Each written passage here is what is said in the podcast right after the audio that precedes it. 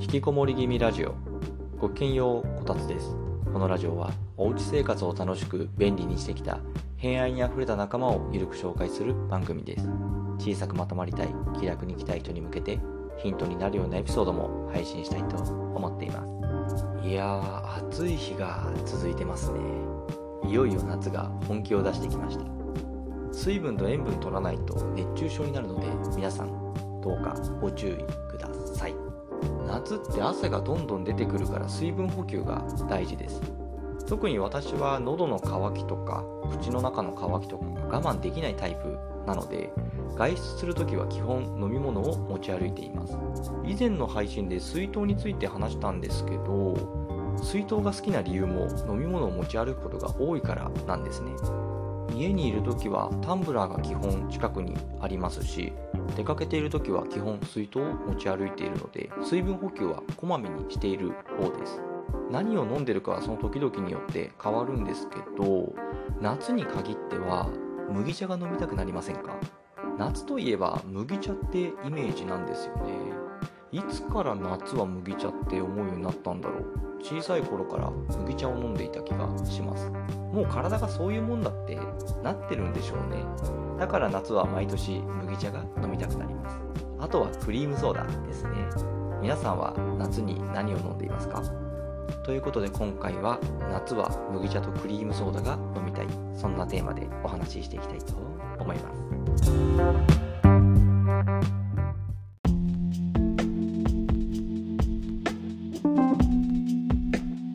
は麦茶とクリームソーダについてお話ししていきたいと思います。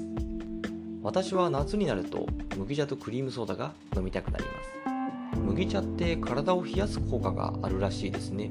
だから夏の飲み物としては最適だと思います。麦茶を冷たくして飲んだら普通に美味しいし飲んだら体を冷やしてくれるから熱中症対策もバッチシですね。麦茶は小さい頃昔から飲みたくなっているんですけどもクリームソーダは最近の話です。私ここ1年くらいでクリームソーダにはまりまして。以前の配信で第43回クリームソーダ始めました。でも話したんですけど私自宅でクリームソーダ作りを始めたんです。メロンシロップはもちろんなんですけどジンジャーシロップとかいちごシロップとかブルーハワイのシロップとか、まあ、いろんなシロップを用意して炭酸で割ってアイスを落とす。家で毎日作っていました。めちゃくちゃハマってましたね。でそれ以外にもカフェとかでクリームソーダがあったら飲むようになりましたしクリームソーダ目当てでカフェにも行くようになりました。クリームソーダっていいですよね。今のところ私にとって夏の飲み物といえば麦茶とクリームソーダです。クリームソーダはいいとして今回何で麦茶について話そうかというふうに思ったのかというと私知らなかったんですけど麦茶ってどこの家庭でも冷蔵庫に必ずあるっていうわけではないんですね。私麦茶って常に冷蔵庫にあるものだと思ってたんですね。実家では常に麦茶が作られていて、まあ、だから私はそれが当たり前だと思って一人暮らしを始めた時も自分で麦茶を作って毎日飲んでいました。でもどうやら必ず麦茶っていうわけでもないんですね。緑茶とかほうじ茶とか、まあ、ルイボスティーとか、まあ、そもそもお茶を用意してないっていう家もありましたし麦茶って絶対どこの家庭にでもあるものだと思っていました。なんで実家では麦茶が常備されるようになったんだろうな。こんなこと考える余地もないくらい麦茶が当たり前になっていました。しっかり生活に馴染んでいますね。そう思ったらよく飽きもせず毎年飲んでるな私。あとこれもそうなんだって思うことがあって皆さん家で飲むお茶ってどうしてますか？作ってますか？それともペットボトルで買ってますか？私知らなかったんですけどあのスーパーとかで売ってる大きいペットボトル2リットルとかのやつですね。あのお茶を買って飲んでいる人って一定数いるんですね。私家で飲むお茶はパックのお茶で作るものだと思っていたんですよ。実家がそうだったから。作るのがめんどくさいとも私は思わないので麦茶は買うのではなく家で作る派なんですね。そういえばこれも気になるんですけど麦茶を作る時って水出しですか？煮出してますか？私昔は水出しだったんですけど今は煮出して作っています。煮出した方が麦茶の香りが出て美味しいんですよね。あとこれはちょっとネガティブな話なんですけど水出しだと水道水臭い感じが残るから水出しで麦茶を作ることはやめました。やっぱりなんか水出しで作った麦茶を飲む時ってちょっと不快なんですよね。私飲み物とか食べ物とか口に入れる時の匂いがダメだと吐き出しそうになるんですよ。いやダメなの分かってますよ。吐き出すのがダメってのは分かってます。分かってるし大人なので一応私も大人なので吐き出しはしないです。でも反射的にそうしそうになるくらいダメなのでダメな匂いになる可能性のあるものは基本避けるようにしています。本当匂いがダメだともうどうしようもできないんですよね。それで言うと話は少しそれるんですけどパックレンジでチンするタイプのパックのご飯も一部のメーカーのは私ダメなんです。口に入れた時生臭いというか口に入ってる食べ物の味とか香りをもうごぼう抜きにして生臭さだけが残っちゃうんですね。もうそうなったらご飯どころじゃないんですよ。妻は生臭くないとは言うんですけど私にはどうしても生臭いっていう風に感じてしまって、まあ、それ以来とあるメーカーのパックご飯は食べないようになりました。まあ話を戻すと匂いがダメだと口にすることも私はできなくなるのでそうなる可能性のある水出しはしないようにしています。まあ煮出しは少しめんどくさいんですけどね。お湯沸かして注いで煮出してで冷ましてから冷蔵庫に入れるって結構時間かかるじゃないですか。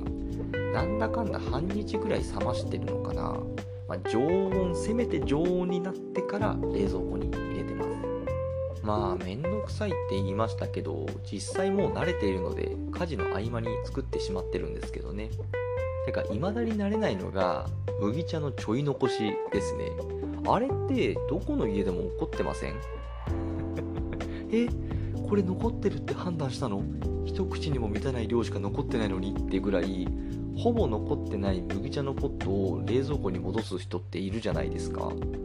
あれで怒られてる人って日本にどのくらいいるんでしょうね。ちなみに私は怒る側の方です。だって私が麦茶作ってます。からうーんきっとこの夏もどこかでちょい残し麦茶を冷蔵庫に戻してそれが原因で怒られている人がいるんでしょうね。そうかもって考えると夏を感じますね。なんかテンション上がって麦茶の話ばかりしちゃいましたけど少しだけクリームソーダの話もします。もう7月半ばを過ぎた頃なんですけど今年も我が家はクリームソーダを飲みます。7月からクリームソーダ本当は飲みたくて用意だけはしてたんです。シロップも買ったしアイスクリームも炭酸も買いました。じゃあなんで飲んでないのって話なんですけどおばあちゃんからメロンが2玉送られてきたからなんですね。そっちを優先してクリームソーダをまだ飲めていないんです。クリームソーダって結構カロリーが高いじゃないですかきっと。だからメロンを食べてさらにクリームソーダってちょっと贅沢すぎて飲めませんでした。仕方ないですこればっかりは。メロンですから。しかも北海道のメロンを送ってもらっているので果肉が緑じゃなくてちょっとオレンジっぽいやつなんです。私このタイプのメロンがすごい好きなのでしっかり味わって万全のコンディションで食べきりたいと思います。でメロンを食べきったらクリームソーダを楽しむ番ですね。去年買った4000のアイスディッシャーが活躍します。本当は今日クリームソーダの話もしたかったんですけどそんな理由でまた次回ということになります。うんそんな感じかな。夏の飲み物は人によってはビールかもしれないし炭酸水かもしれないですね。その人にとっての夏の飲み物って何か？なんか気になりますね。もしよかったら概要欄にお便りをくれる URL を貼っときますんであなたにとっての夏の飲み物何か教えてもらえると嬉しいです。妻は最近梅ソルティを飲んでいます。あれも美味しいですよね。梅味って私好きなんですよ。だから定期的に食べるんですけど夏に味わう梅はもっといいですよね。皆さんにとって夏の飲み物といえば何ですか？私は麦茶とクリームソーダです。はい。ということで今回はこの辺で少しでも楽しんでいただけた方は当番組をフォローしてくれると嬉しいです。またお会いできるのを楽しみにしています。お伝えは2つでした。したっけね